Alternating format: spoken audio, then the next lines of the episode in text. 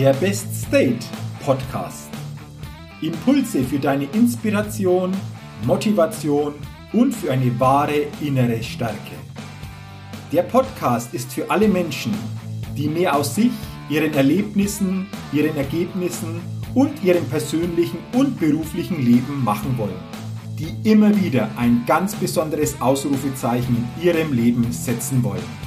Mein Name ist Jürgen Zwickel und ich freue mich sehr, dass du heute mit dabei bist. Also, los geht's!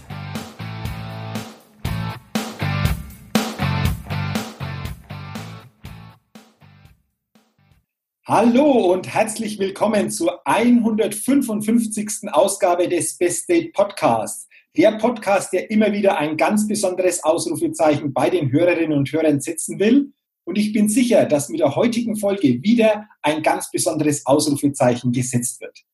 Denn heute geht es um ein Thema, das uns, glaube ich, alle betrifft, in den verschiedensten täglichen Situationen. Es geht um das Thema Mut. Wie schaffen wir es denn, mutiger zu werden? Und darauf freue ich mich ganz besonders, heute mit einer wirklichen Expertin zu diesem Thema mich austauschen zu können. Und ich begrüße im heutigen Best State Podcast ganz besonders Tanja Peters. Tanja, herzlich willkommen und schön, dass du dir die Zeit nimmst für dieses Interview. Total gerne und vielen Dank für die Einladung, Jürgen. Sehr, sehr gerne, Tanja. Ähm, Tanja, ich habe ja schon gesagt, du bist Expertin zum Thema Mut, bist Vortragsrednerin, Trainerin, Coach, auch Autorin und hast ja. für mich tolles Motto, denn du sagst, ich mache Menschen mutiger.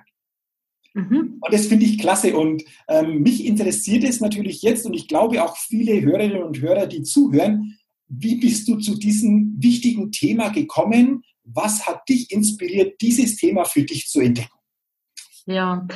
ja, wie das so oft ist im Leben, dass wir uns natürlich für die Themen interessieren, die uns eigentlich nicht so leicht fallen. Das heißt, ich bin mein Leben lang in ganz, ganz vielen Dingen in großer Angsthase gewesen. Und so bin ich sozusagen zum Thema Mut gekommen, weil ich irgendwann mal gemerkt habe in meinem Leben, musste das sehr schmerzhaft erfahren, auch so mit Krankheiten und Krisen, dass ich irgendwann gemerkt habe, okay, es mangelt mir ganz oft an dem Mut, wirklich zu mir zu stehen, meiner Meinung zu stehen und damit auch wirklich für mich einzutreten. Ähm, und weil mir das so oft gefehlt hat, habe ich halt irgendwann angefangen zu trainieren und habe dann gemerkt, ach guck mal, äh, jetzt wird es irgendwie ein Stück einfacher. Also nicht die Ängste werden kleiner, aber es wird ein Stück einfacher trotzdem zu gehen. Und das war dann so, was waren so die Schlüsselmomente. Ähm, und als ich mich dann selbstständig gemacht habe und sozusagen geguckt habe, welches ist eigentlich mein Thema, in dem ich maximal hilfreich sein kann für die Welt, dann kam halt sozusagen dieses Mutthema ähm, nach, ganz nach oben und ich habe gemerkt, ja, das ist eigentlich was, woran ich, ich mein Leben lang schon bastel und lerne und, und besser werde. Und deswegen habe ich mir das dann auf die Fahne geschrieben und versuche das jetzt sozusagen in meinen Trainings und Vorträgen äh, an die Menschen rüberzubringen, äh, wie das wirklich ein Gamechanger sein kann und wie das Leben verändern kann, wenn wir wirklich Mut haben, trotz Angst loszugehen für ein Thema, für uns, was auch immer ansteht. Okay, also so quasi, ähm, das war Thema in deinem Lebensweg, äh, immer wieder ist es aufgetaucht, du hast es verändert, hast das dann zu deinem Thema gemacht. Ähm, Hast du für uns so ein Beispiel aus deinem eigenen Lebensweg, wo du sagst, da habe ich es gemerkt und das habe ich verändert und das hat sich dann durch diese Veränderung mutiger zu sein für mich neu daraus ergeben? Hast du da so ein spontanes Beispiel, wo du sagst, natürlich, ähm, ja, natürlich. Also 100 Beispiele habe ich jetzt, fällt mir spontan ein. Also wenn es um Menschen, um Beziehungen geht, um Freundschaften geht, dann weiß ich, dass ich mein Leben lang, also bis vor ein paar Jahren, in ähm, so vielen Freundschaften, ich bin schon immer, ich bin so eine Kölner äh, Seele irgendwie, ich habe viele Kontakte, viele äh, Bekanntschaften, Freundschaften, habe aber gemerkt, dass ich mich immer sehr verbiege in diesen Freundschaften. Also dass ganz viel darüber läuft, dass ich sozusagen gucke, was, was ähm, hat der andere für Erwartungen, ähm, was muss ich tun sozusagen, um dann geliebt und anerkannt zu sein. Und dann habe ich mich sehr danach verhalten und habe halt irgendwann gemerkt, wenn du das ganz, ganz viel machst, dann ist es wirklich so, dass du ein bisschen auch diesen Kontakt zu dir verlierst und gar nicht mehr genau sagen kannst, was brauche ich denn jetzt eigentlich?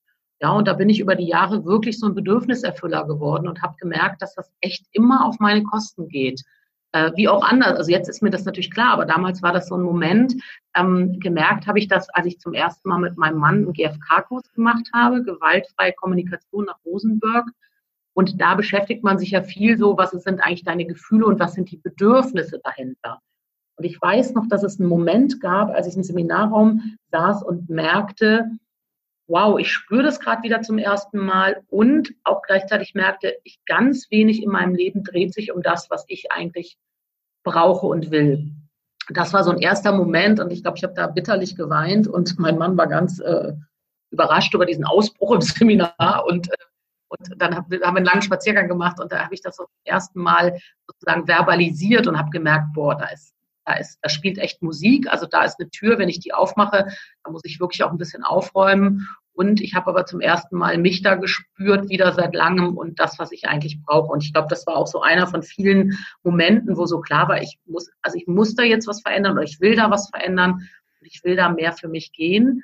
Und wenn ich jetzt so heute drauf schaue, ich glaube, dieser GFK-Kurs äh, zehn Jahre her, elf Jahre her ungefähr. Wenn ich jetzt heute drauf schaue, kann ich in der Tat sagen, dass auch viele Menschen nicht mehr in meinem Leben sind, die damals in meinem Leben waren. Also dass ich mich auch sehr viel getrennt habe von Freundschaften. Nicht von meinem Mann, den gibt's immer noch. Mhm. Ähm, aber und dass jetzt mein Leben wirklich ganz oft, ähm, also ich habe das oft in Freundschaft, wenn ich dann mal einen Konflikt habe oder mal so eine Situation, wo ich merke, ich mache da irgendwie was Komisches, damit jemand mich gut findet oder so. Ich glaube, das kommt mittlerweile einmal im Jahr vor oder so dann merke ich, wie belastend sich das anfühlt und denke, Wahnsinn, so hat sich das früher dauernd angefühlt. Ich kann das wirklich, wirklich an diesem emotional, dass ich einfach geklärte Beziehungen habe, dass ich nicht dauernd mit so einem emotionalen Stress rumlaufe. Daran kann ich das merken, dass sich das wirklich in meinem Leben verändert hat. Mhm.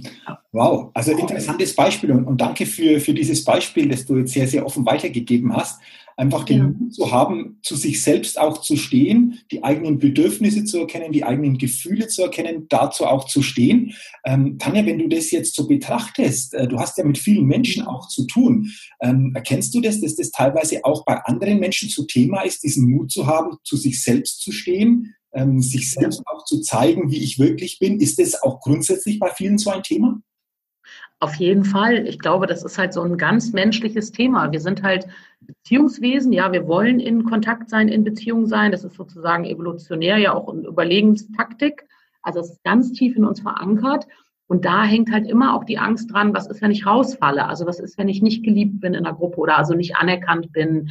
Ja, und ähm, ich glaube, dass ganz viele Menschen oder merke das auch immer wieder, dass ganz viele Menschen sich verbiegen, und wirklich so versuchen, sozusagen diese Bedürfnisse zu erfüllen, aus der Angst heraus sonst nicht in der Gruppe sein zu können, in der Beziehung sein zu können, eben, dass diese Anerkennung dann von außen wegfällt. Ich erlebe das ganz oft, dass es mhm. da ähm, auch eine ganz große Angst gibt, sich das anzuschauen. Mhm. Also, mhm. weil das ja dann heißen würde, okay, ich müsste vielleicht an der einen oder anderen Stelle vielleicht was verändern, dass viele da gar nicht hinschauen. Also Okay, ähm, so aus deiner, aus deiner Erfahrung, du hast es ja geschildert, dass es auch bei dir so war, hast du vielleicht mhm. ein, zwei Gedanken, was jemand tun könnte, der jetzt vielleicht auch merkt, Mensch, irgendwo betrifft mich das auch. Irgendwo gehe ich da mit dieser Thematik in Resonanz. Äh, was kann denn jemand tun? So ein, zwei Gedanken, um da so den ersten oder zweiten Schritt ähm, zu machen, um, um da auch gegenüber sich selbst mutiger zu sein oder zu sich selbst mehr stehen zu können.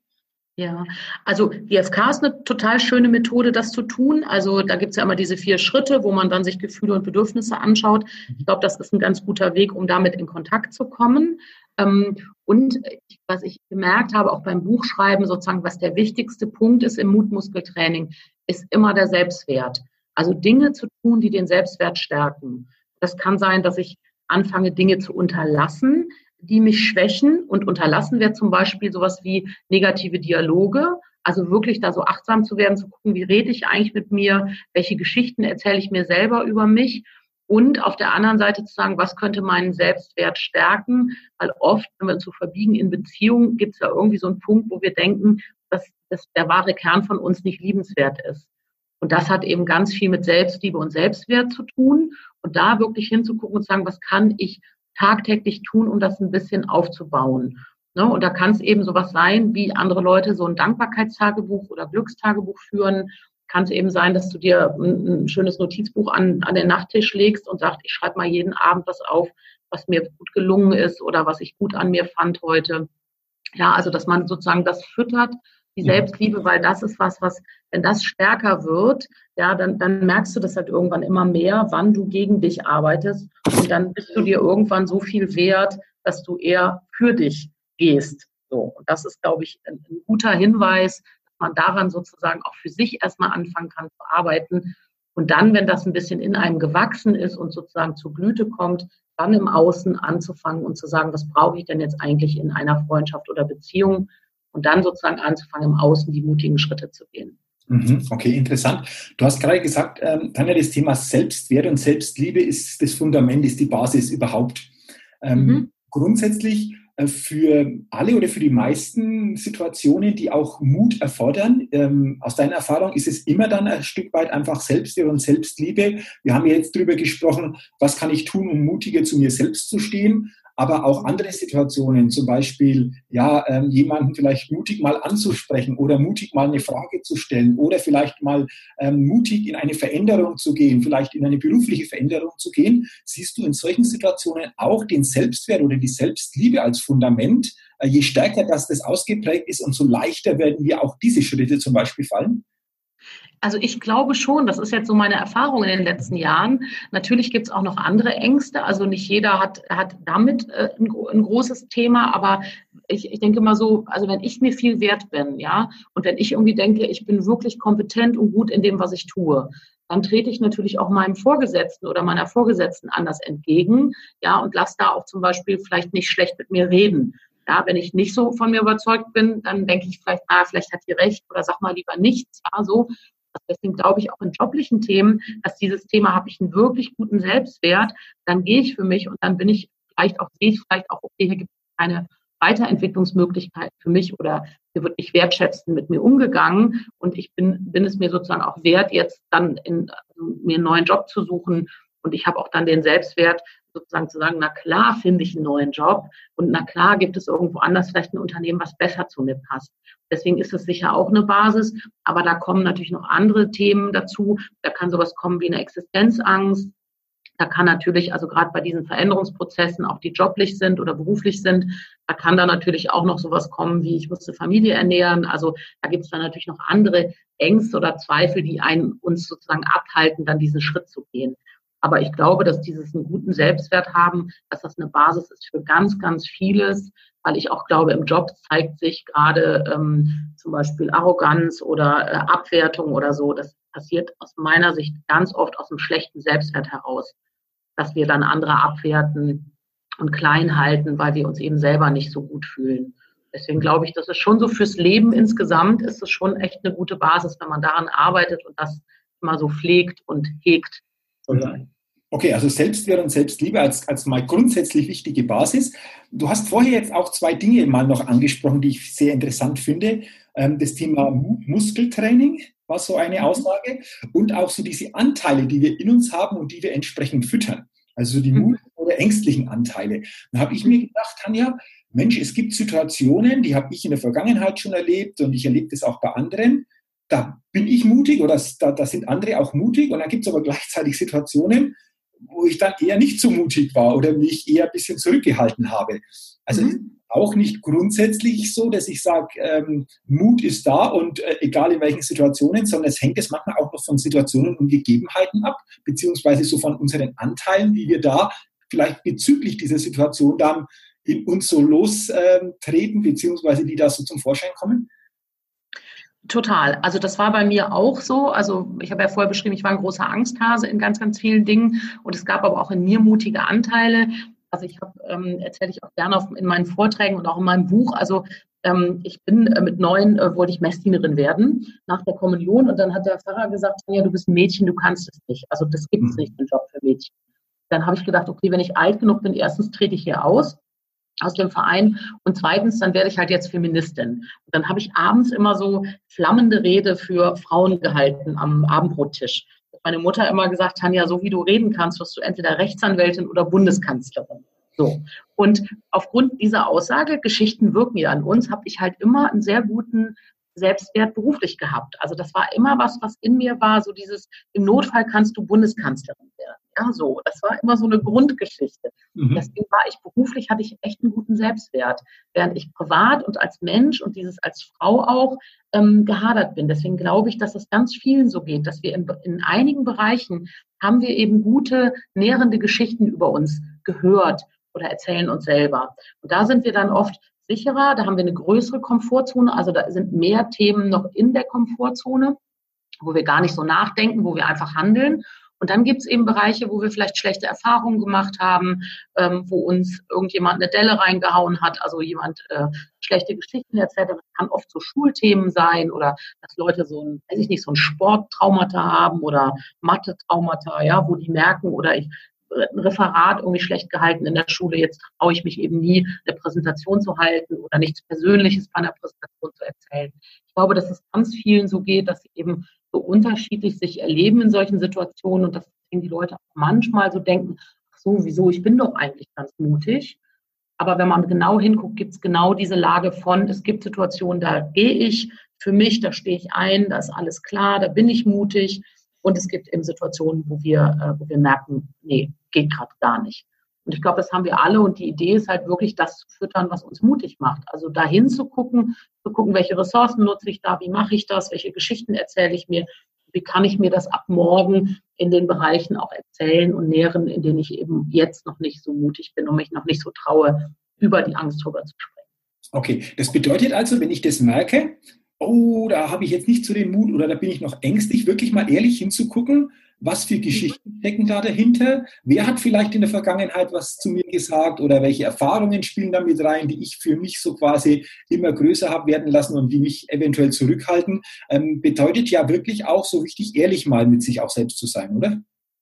Genau, also einmal hinzugucken. Und manchmal, ich bin auch Fan von, na klar kann ich jetzt zurückgucken, also manche Menschen brauchen das für die Arbeit, dass sie zurückgucken und sagen, wo kommt das her, warum hat das angefangen und so. Und ich glaube aber auch manchmal braucht es auch das Umdrehen und sagen, okay, da wird irgendwas sein, ja, aber ich gucke mal sozusagen, wie mache ich das denn, wenn ich ähm, zum Beispiel beruflich einen großen Selbstwert habe, weil ich denke, ich bin irgendwie kompetent und habe Ahnung von meinem Job und jetzt bin ich vielleicht irgendwie äh, Single und will mal jemanden ansprechen. Wirklich zu gucken, okay, wie mache ich das im Job, wenn ich in eine Besprechung gehe? Wie mache ich das, dass ich da so gut aufgestellt bin? Und da werde ich mir wahrscheinlich sagen, wow, du bist echt gut vorbereitet, du bist echt kompetent, ja, hab so ein Gefühl von, das werde ich gut schaffen und dann zu gucken, wie kann ich diese Ressourcen sozusagen auch nutzen? Also was kann ich mir auch sagen, ähm, damit ich mich jetzt vielleicht traue auf eine Tanzparty oder jemanden ansprechen oder so. Ich glaube, manchmal können wir natürlich in das Vergangene gucken und da aufräumen. Und manchmal geht es aber auch darum, einfach zu sagen, wie kann ich das, was ich schon kenne und die Pfade, die ich schon habe, auch im Gehirn angelegt habe, wie kann ich die einfach sozusagen in einen anderen Bereich transportieren? Und, und an dem eigenen, also man macht ja auch im NLP dieses äh, Modeling of Excellence, also gucken, wer kann was und was kann ich, wie, also was kann ich von dem lernen, wie der das macht, das können wir auch mit uns selber machen. Also wirklich dahin gucken, wo wir das schon gut können und dann sagen, okay, wie kann ich das jetzt modellieren für einen anderen Bereich? Ja, also das kann man auch machen und sagen wirklich, ich gucke jetzt erstmal, ob ich wirklich mit diesen ähm, mit diesem Handwerkszeug, was ich schon habe in vielen Bereichen, wie kann ich da in anderen Bereichen jetzt wachsen? Das wäre auch eine Möglichkeit. Das ist auch manchmal typabhängig, ob man ganz zurückgehen will, sich das alles angucken will oder ob man sagt, nee, ich will nach vorne gucken und ich will irgendwie gucken, wie kann ich Ressourcen aufbauen. Das ist zukünftig möglich. Okay, ähm, hoch, hochspannend für mich. Äh, du sagst Ressourcen aufbauen. Das hat ja dann letztendlich wahrscheinlich mit diesem Training, Mutmuskeltraining auch zu tun, oder? Genau. Das ist für mich wirklich wie, also das, ich weiß nicht, ob du sportlich bist. Wahrscheinlich äh, sah zumindest eben so aus. Ja, ja genau. Und, und, und, und dann weißt du, Bild, dieses Bild von dem Muskel eben. Nur ich denke eben, klar, wenn der Muskel, wenn, wenn ja. du sagst sportlich, äh, der Muskel wird stärker, dann gilt es natürlich auch einen Widerstand zu überwinden, damit wirklich auch dieses Muskelwachstum entsteht. Ist das jetzt bei dem Mutmuskeltraining auch so, zuerst mal in den Widerstand auch zu gehen und dann natürlich auch diesen Muskel wachsen lassen zu können? Genau, der Widerstand ist, also ist in meinem Bild, in meiner Analogie eben die Angst. Also nicht die Idee zu haben, die Angst muss irgendwie weg, sondern die Idee zu haben, mit einem starken Mutmuskel kann ich da eben drüber springen. Das ist sozusagen der Widerstand. Und das Training heißt für mich eben, das macht man nicht einmal und dann ist durch, sondern das mhm. machst du eben ganz oft. Und, du, und man merkt immer wieder, dass die Komfortzone äh, dann irgendwie, man merkt, okay, wenn fremde Leute ansprechen, ich das trainiert habe und das hat mir früher Angst gemacht, dann merke ich vielleicht, irgendwann integriert sich das in meine Komfortzone, dass ich sozusagen da gar nicht mehr drüber nachdenke, dass ich das jetzt kann und so.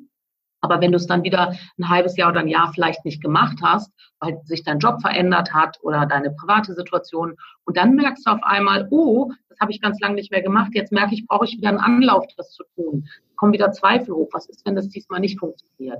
Und das ist für mich eben der Trainingsaspekt zu wissen, wenn wir das viel trainieren, dann wird es einfacher, dann integriert es sich irgendwann in unsere sichere Zone. Und wenn ich damit aufhöre, kann es eben sein, dass dann auch wieder die Angst größer wird, ähm, und das meine ich eben mit nicht einmal Bungee-Jumping, äh, so bin ich sowieso nicht Fan von, aber nicht einmal so eine Idee zu haben, ich mache irgendwas ganz Mutiges dann, sondern die Idee zu haben, es ist der Alltagsmut und es ist ein tägliches Training, immer wieder zu gucken, ach guck mal, jetzt gehe ich gerade einen Schritt innerlich zurück, weil ich merke, jetzt kommen Ängste und Zweifel und was kann ich jetzt tun, dass ich trotzdem gehe. Ja, mhm. das ist ein tägliches Training oder okay. alle zwei Tage oder so.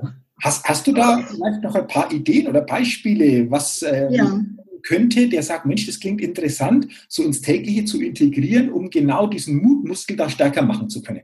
Ja, also es gibt auch in meinen Büchern so Alltagsmut, also da gibt es einfach so Menüvorschläge und da kann man eben gucken, also was ist es, was außerhalb der Komfortzone liegt. Und dann kann es auch so sein, dass man sich so kleine Challenges nimmt und sagt, okay, ich lächle heute mal jeden an, der mir begegnet.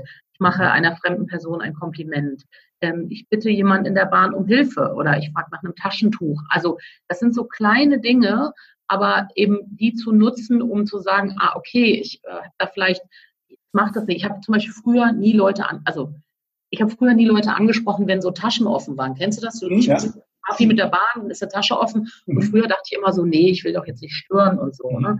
Dann habe ich irgendwann mal die Challenge gemacht, jeden anzusprechen, wo mir was auffällt, also wo so hilfreich sagen, ach, ihre Tasche ist gerade offen oder guck, mir ist was runtergefallen. Dann habe ich das eine Zeit lang einfach trainiert. Habe ich das einfach immer, wenn ich das gesehen habe, habe ich das gemacht, egal ob ich dachte, der ist sympathisch oder unsympathisch oder ähm, ist es jetzt, also so. Und das mhm. ist, glaube ich, zu gucken, was liegt außerhalb der Komfortzone, auch an Altersdingen, an Alltagsdingen und im Job zum Beispiel zu sagen, ich frage jetzt mal fremde Kollegen, ob die mit mir was essen gehen. Einfach weil ich mein Netzwerk erweitern will. Und ich traue mich dann einfach mal im Marketing zu sagen, hey, äh, Herr Müller, wir kennen uns noch nicht so gut. Haben Sie Lust, mit mir mal in die Kantine zu gehen? Und ich würde gerne mal hören, was Sie so machen und Sie kennenlernen. Ja, also solche Dinge zu tun, wirklich im Alltag, wo wir merken, es ist nicht in der Komfortzone. Wir schlucken mal einen Moment, ja, und in meinem Alltagsmut in der Challenge steht zum Beispiel auch zum Thema Selbstliebe, ja, äh, zieh dich mal nackt aus, stell dich mal vor den Spiegel, guck dir mal richtig in die Augen und sag dir mal selber, dass du dich liebst, zum Beispiel. Wenn ich das auf meinen Lesungen vorlese, dann sehe ich, wie einige schlucken, als ich denke, ach du Schande. Ja, so. Dann merke ich, das liegt außerhalb der Komfortzone. Dann merke ich, da liegt ein bisschen Scham drauf. So. Mhm. Das sind dann eben so kleine Sachen, mit denen wir wirklich dafür sorgen können, dass wir wachsen. Und so wie wir das im Kleinen machen, gelingt das eben dann oft auch in den großen Dingen. Mhm. Aber es geht halt darum, wirklich dieses zu merken, immer wieder, ja, dieses, wenn ich, wenn ich die Angst spüre und dann trotzdem gehe, ne, dann passiert mhm. was dann mhm. merke ich auf einmal, oh, das wird immer stärker, dieser Impuls, die Angst hält mich nicht ab. Ich weiß nicht, ob es gelingt, ich weiß nicht, wie es wird und ich gehe trotzdem. Und das ist sozusagen, da will ich immer hin mit den Menschen, dass die irgendwann daran auch Spaß finden, zu sagen, wow, ja, mir geht der Arsch auf Grundeis, ich stehe trotzdem auf, ich gehe nach vorne, ich stelle die Frage oder ich halte die Präsentation. Ähm, das ist sozusagen meine Freude, die sich dann irgendwann entwickelt hat. Und das versuche ich den Menschen zu vermitteln, dass das echt cool ist, weil dann gibt es also wer soll dich aufhalten in deinem eigenen Leben? Niemand mehr. So, das ist für mich. Danke, Tanja, coole, coole Beispiele, vor allen Dingen so alltägliche Beispiele, wo ich mir jetzt überlegt habe, Mensch, da gibt es wahrscheinlich viele tägliche Situationen, Momente, so kleine Situationen auch, also vermeintlich kleine Situationen, wo wir das immer wieder auch tun können und sich dadurch was verändert. Total. Also ich, ich, ich kann mir mal zurückerinnern, ich habe vor ein paar Jahren ein Seminar auch selbst besucht und dann war dann eine Aufgabe in der Fußgängerzone, es war damals in Innsbruck. Ähm, da war ein Ghetto-Blaster mit entsprechenden äh, Liedern, äh, jemanden Fremdes anzusprechen, um dann mit derjenigen zu tanzen in der Fußgängerzone. Mhm. Ja. Und am Anfang war, oh, wen sprichst du an und wie machst du das? Aber in dem Moment, als ich angesprochen hatte, als äh, das Jahr kam, dann war das ausgeblendet. Also es hat nicht mehr für mich interessiert, wie können jetzt andere drüber denken Und es war dann danach wirklich so ein richtig cooles Gefühl. Ja diese, diese Komfortzone, diesen Mut gehabt zu haben, das mal zu tun. Weil vorher mhm. ja häufig immer so, ah, was können jetzt andere denken, wenn du da tanzt in der Fußgängerzone, das ist ja wieder nicht konform, das macht man vielleicht ja so nicht. Und deswegen ist mir das jetzt auch gekommen, als du das geschildert hast, so mit täglichen Situationen. Ähm, da kam auch diese Situation hoch, war zwar keine tägliche Situation, aber natürlich auch etwas, wo genau dieser Mut da notwendig war und die Situation dann komplett verändert hat. Mhm. Genau. Und ich glaube, da spielt die Musik, weil das ist das, was unser Leben ja letztendlich formt, ja. Mhm. Also der Alltag formt unser Leben, das, was wir täglich machen für uns oder gegen uns. Und deswegen glaube ich, da die große Musik spielt und gar nicht in diesen großen Taten, wo so Leute sagen, oh, das war aber mutig, ja, auswandern, sich selbstständig machen. Ja klar, es ist auch mutig, aber ich glaube, so im Alltag spielt die Musik, weil das ist das, was dich formt als Mensch und das ist das, was bestimmt, wie deine Lebensqualität ist. Und deswegen gucke ich da immer so hin und da kann man echt, ach, kannst dir tausend einen Ding ausdenken. Also es gibt so viele Ideen sozusagen, wie man wirklich jeden Tag ein bisschen was tun kann dafür, dass man, ähm, dass die Komfortzone nicht klein wird, dass der Tanzbereich nicht so klein wird und dass man wirklich dann auch in seinem Leben Entscheidungen treffen kann, die größer sind, weil man sich eben nicht nur Sorgen darum macht, was alles schiefgehen könnte, sondern weil man eben auch ein Stück daran glaubt, dass es echt gut werden kann. Mhm, okay. Ähm, spielt es auch da rein, ähm, ähm, weil das habe ich bei dir auch gefunden, dass du gesagt hast, Mensch, so diese klassischen Mutproben, die wir irgendwo alle kennen, die wir vielleicht, also ich kenne es noch so als Jugendlicher oder sagst, ja, da musst du diese Mutprobe da machen, dass du irgendwo zeigst, dass du vielleicht auch dazugehörst, sagst du ja, die sind es gar nicht in dieser Form. Also diese genau. Mutproben, sondern äh, eher so dieses tägliche, dieses alltägliche. Ähm, aus deiner Sicht, warum sind es diese Mutproben letztendlich nicht ähm, auf Dauer, dass wir da einfach auch so ein, ein Wachstum in, in Sachen Mut bekommen? Ja, weil ich eben glaube, dass die Leute das eben genau verstehen unter Mut. Also das ist sozusagen das Missverständnis für mich. Da ist es toll, wenn du im, im Klettergarten eine tolle Erfahrung machst oder einen Fallschirmsprung machst. Ja, natürlich ist es dann toll, wenn du dann diesen Mut bewiesen hast.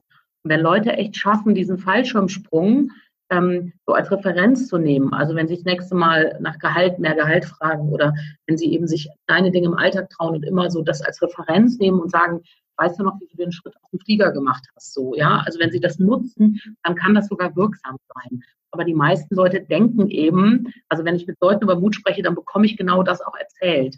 Ja, ich bin total mutig, ich war falsch am Springen oder so. Und dann denke ich so, ja, das ist aber eine einmalige Situation. Das ist wie einmal Marathon laufen. Ja, hast du den gelaufen, das ist wunderbar. Das heißt aber nicht, dass du heute fit bist.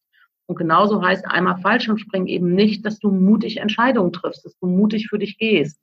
Und das ist, glaube ich, immer die erste Hürde, über die ich auch muss mit meinem Thema, dass Leute verstehen, was ich persönlich mit Mutmuskeltraining meine. Und es sind eben nicht die großen Dinge. Und klar darfst du Fallschirmspringen. Und wenn das eine tolle Mutprobe ist und du Bock hast auf Abenteuer, ey, bitte tu es, ja. Aber der Glaube, dass wir deswegen ein mutiges Leben führen und dass wir deswegen mutige Menschen sind, den teile ich eben nicht. Mhm. Deswegen ist mein Spruch an der Stelle immer, für Mutproben ist das Leben eigentlich zu kurz. Guck mal lieber in deinem Alltag, wo du dich anders verhalten möchtest und dich gerade nicht traust. Und das ist, ähm, ja, das ist halt für manche Menschen der erste Moment, wo die dann irgendwann auch verstehen, ach so, ah, okay, das ist mit Mut gemeint. Weil bei Mut viele echt denken, es sind die ganz großen Dinge. Mhm. Und ich weiß mittlerweile, Mut ist von außen ganz oft nicht sichtbar, weil wir nicht wissen, wenn ein Mensch etwas tut, was ihn das gerade kostet. Mhm. Ah, wunderbar. Also ich finde es jetzt, wie du es beschrieben hast, sehr, sehr, sehr, sehr gut, weil ich glaube, da ist einfach auch bei vielen, wie du es beschrieben hast, jetzt nochmal so ein Missverständnis, das davor liegt, was mhm. wirklich bedeutet. Ähm, ja.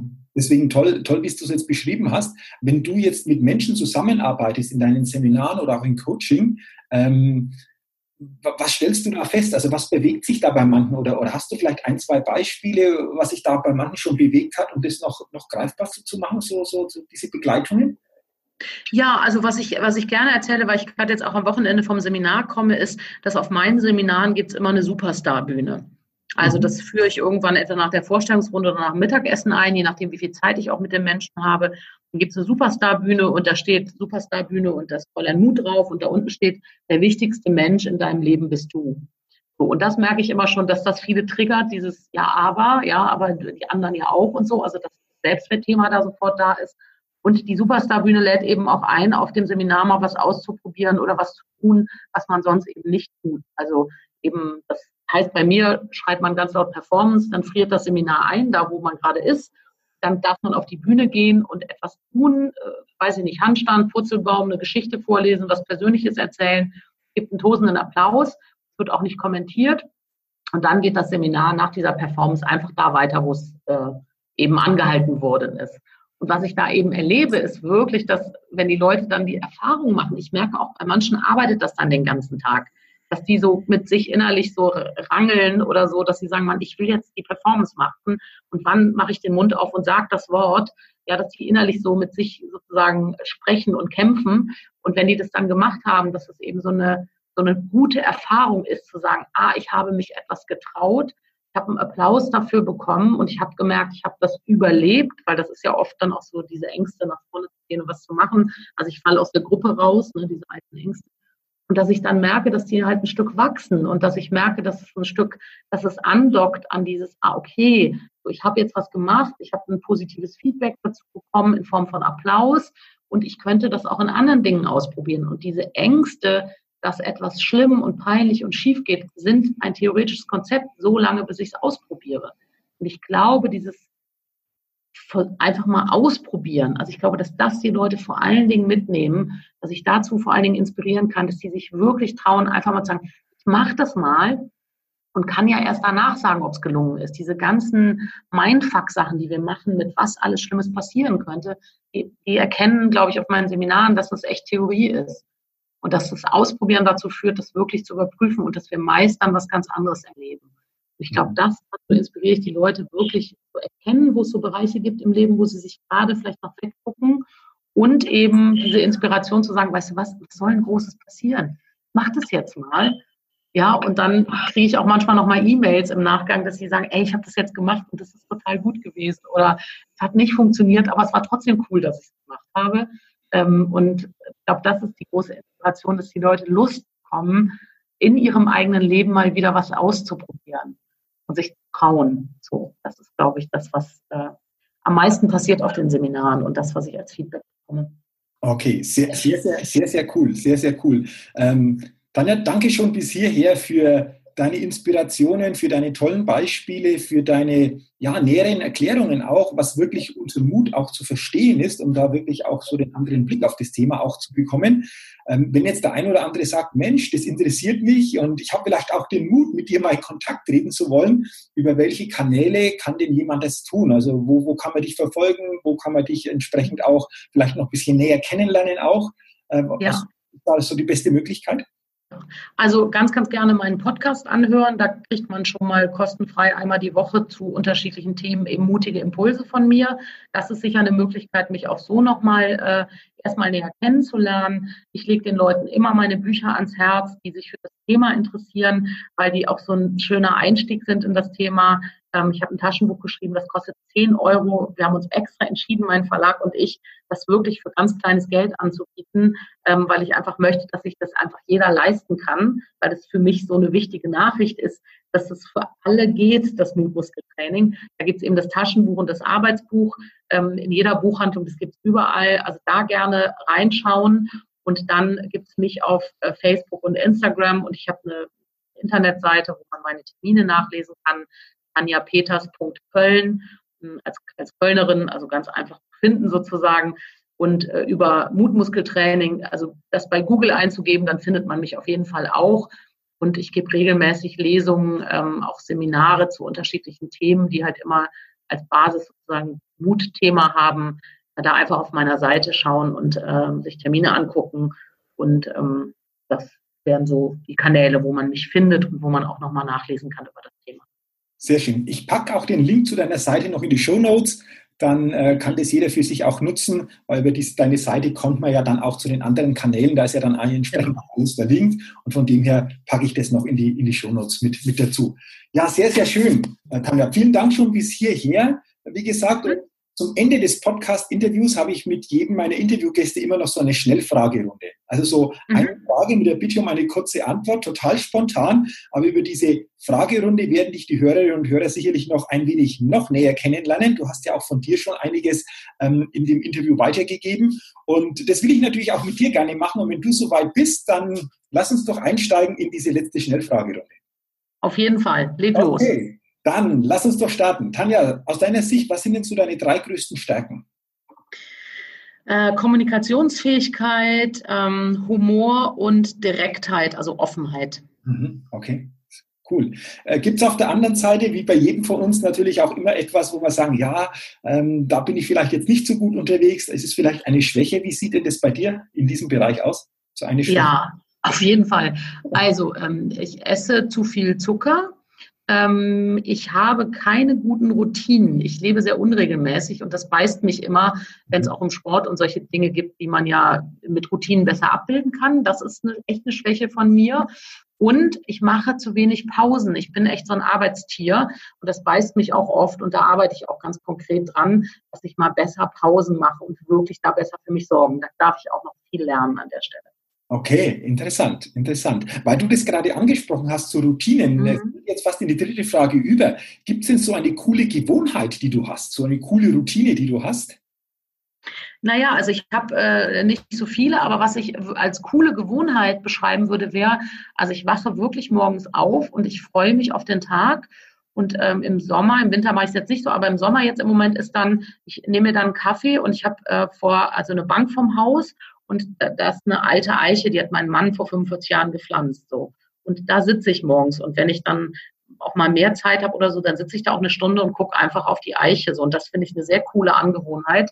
Ähm, andere Leute nennen das dann Meditation oder so, aber ich sitze einfach in Stille mit mir und genieße sozusagen, ähm, das habe ich auch heute Morgen bis fünf vor zehn gemacht, weil ich sonst nicht so viele Termine habe heute, wirklich mich auf den Tag zu freuen und wirklich einfach in Dankbarkeit da zu sitzen und zu genießen, dass ich einen Moment für mich habe und still sein darf und ja, eine schöne Bank vor der Tür habe und eine tolle Eiche. So, das äh, finde ich eine sehr coole Angewohnheit.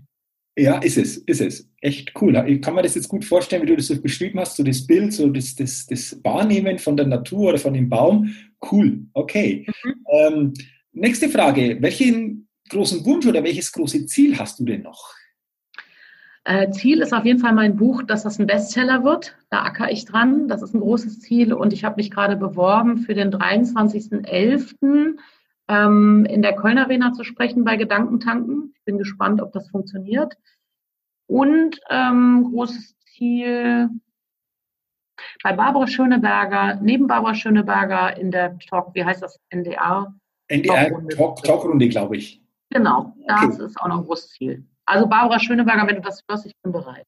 Okay, super, interessant. interessant. ähm, welcher Wert ist dir besonders wichtig? Freiheit. Okay. Mhm. mhm. Du hast auch angesprochen, Tanja, du hast selbst Bücher geschrieben, du hast sicherlich auch schon viel gelesen, aber gibt es für dich einen Satz, der sich in deinem Leben bisher so richtig eingebrannt hat? Wenn ja, welcher war denn das oder welcher ist denn das? Der wichtigste Satz, den du bisher Der wichtigste Satz, also von jemand anders, also wie so ein Zitat? Zum Beispiel? Oder? Ein Satz oder ein Satz, der begleitet ja. schon lange oder länger. Ja, ähm, also ich, äh, Breenie Brown, ich kann jetzt nicht genau einen Satz sagen, aber es ist so, Breenie Brown, die hat ja viel über Scham und Verletzlichkeit äh, geforscht und so. Und ähm, äh, also was mich im Moment beschäftigt, das kann ich einfach so nicht ganz, aber Perfektion ist nichts anderes als die Angst, was sagen die anderen.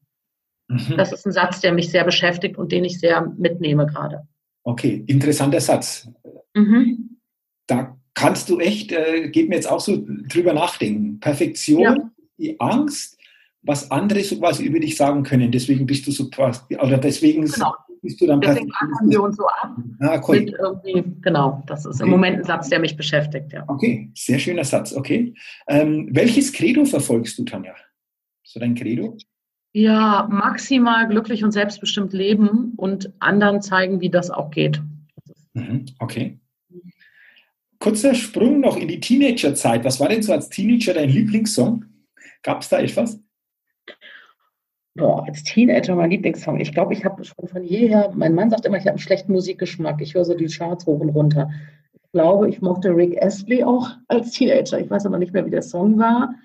Ähm, ich hatte, glaube ich, so, so einen Massengeschmack. Also da gibt es jetzt nichts irgendwie, was mich besonders auch was ich jetzt rausholen könnte, so aus meinem Gedächtnis. Äh. Okay, so querbeet so quasi dann von Ja, allen, querbeet. Was? So okay. Modern Talking und so Sachen ah, auch. Okay, also okay. Ja, okay, okay.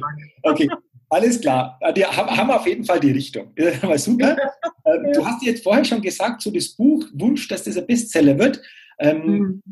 Die Frage, die ich jetzt noch habe, Tanja, wenn du deine eigene Biografie schreibst oder schreiben würdest mhm. und vielleicht sogar noch schreibst, wie wäre mhm. aus jetziger Sicht der Titel dieser Biografie?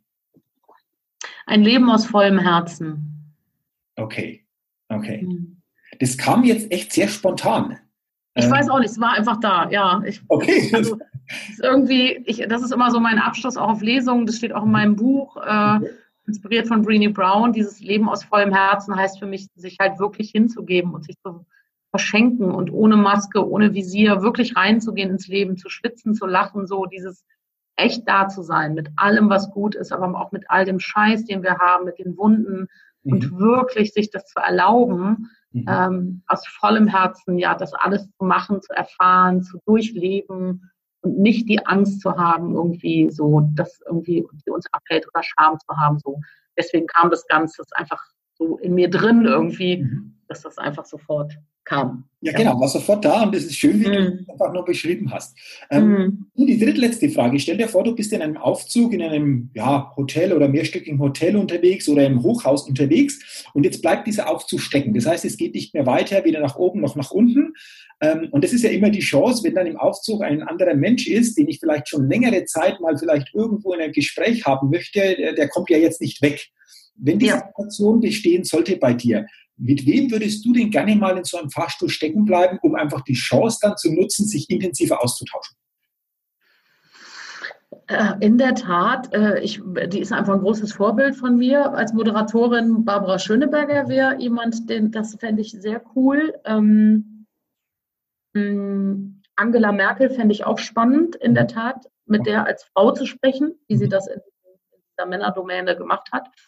Ähm, und wahrscheinlich wäre es auch Barack Obama, weil ich den verpasst habe in der Köln Arena. Ich jetzt nicht, dass ich da dann persönlich mit dem hätte sprechen können, aber das hätte, würde ich auch spannend finden, ähm, mit dem äh, zu sprechen. So, das wären jetzt die drei, die mir einfallen. Und Breenie Brown natürlich, also mein großes Vorbild, was Bücher schreiben und Message betrifft, also die hätte ich auch gerne. Mhm. Darf ich so viele auswählen? Na klar, klar, weil es ja interessant ist. Also es ist mir interessant, ja. einfach auch so bestimmte Persönlichkeiten dann äh, zu erkennen, ähm, ja. Was steckt dahinter. Äh, und, und das wäre dann spannend, diese Zeit dann mal zu haben. Äh, und, und das finde ich jetzt sehr, sehr interessant, äh, die, die du genannt hast. Okay, cool. Ja, okay. Du dann die vorletzte Frage. Ähm, ist, denke ich, schon eine Kultsendung im deutschen Fernsehen bei RTL. Wer wird Millionär? Günther Jauch. Und stell dir mhm. mal vor, du sitzt auf dem Stuhl, klar, es kommt dann auf die entsprechende Frage natürlich drauf an, aber wenn du heute deinen Telefonjoker ziehen solltest oder einen Telefonjoker angeben solltest, wen würdest du denn da nehmen für dich? Auf jeden Fall meinen Mann. Es gibt niemanden, der belesener ist und irgendwie auf alles eine Antwort hat. Deswegen auf jeden Fall mein Mann. Okay, okay, super. Und dann die letzte Frage, sicherlich ein bisschen mit einem Schmunzeln oder Augenzwinkern. Stell dir vor, du kommst auf eine einsame Insel und du kannst drei Dinge mitnehmen. Was würdest du auf eine einsame Insel denn mitnehmen?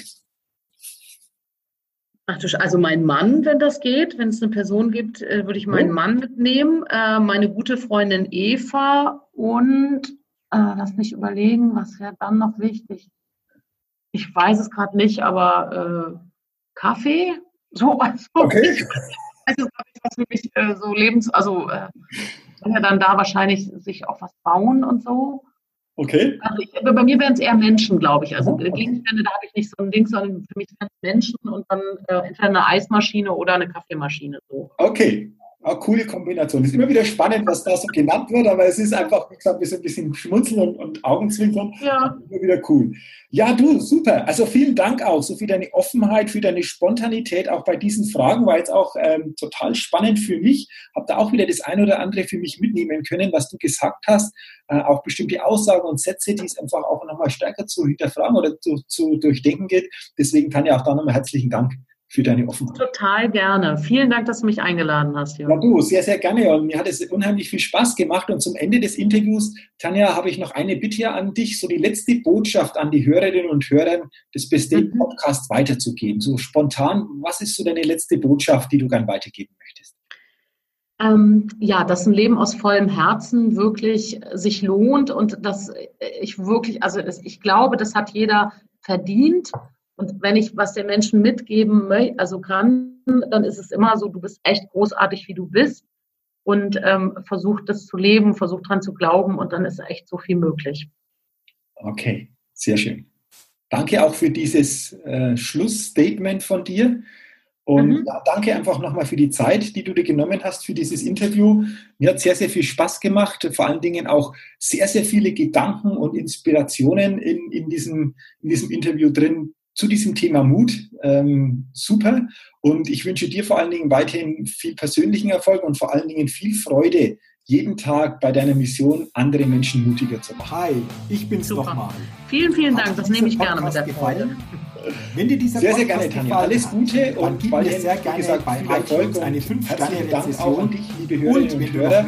Schön, dass du in dieses Interview hineingehört hast. Ich wünsche dir, dass du einfach viele Inspirationen und Impulse immer weiter verbessern umsetzen kannst Ach ja, und dadurch auch und wenn du noch wieder zu den nächsten Schritt in deinem Mutigsein gehen kannst. Dafür alles Gute und denke immer daran, bei allem, was du tust, entdecke in dir, was möglich ist. Ich freue mich auch, wenn du beim nächsten Mal wieder mit dabei bist. Max gut, bis denn, dein Jürgen.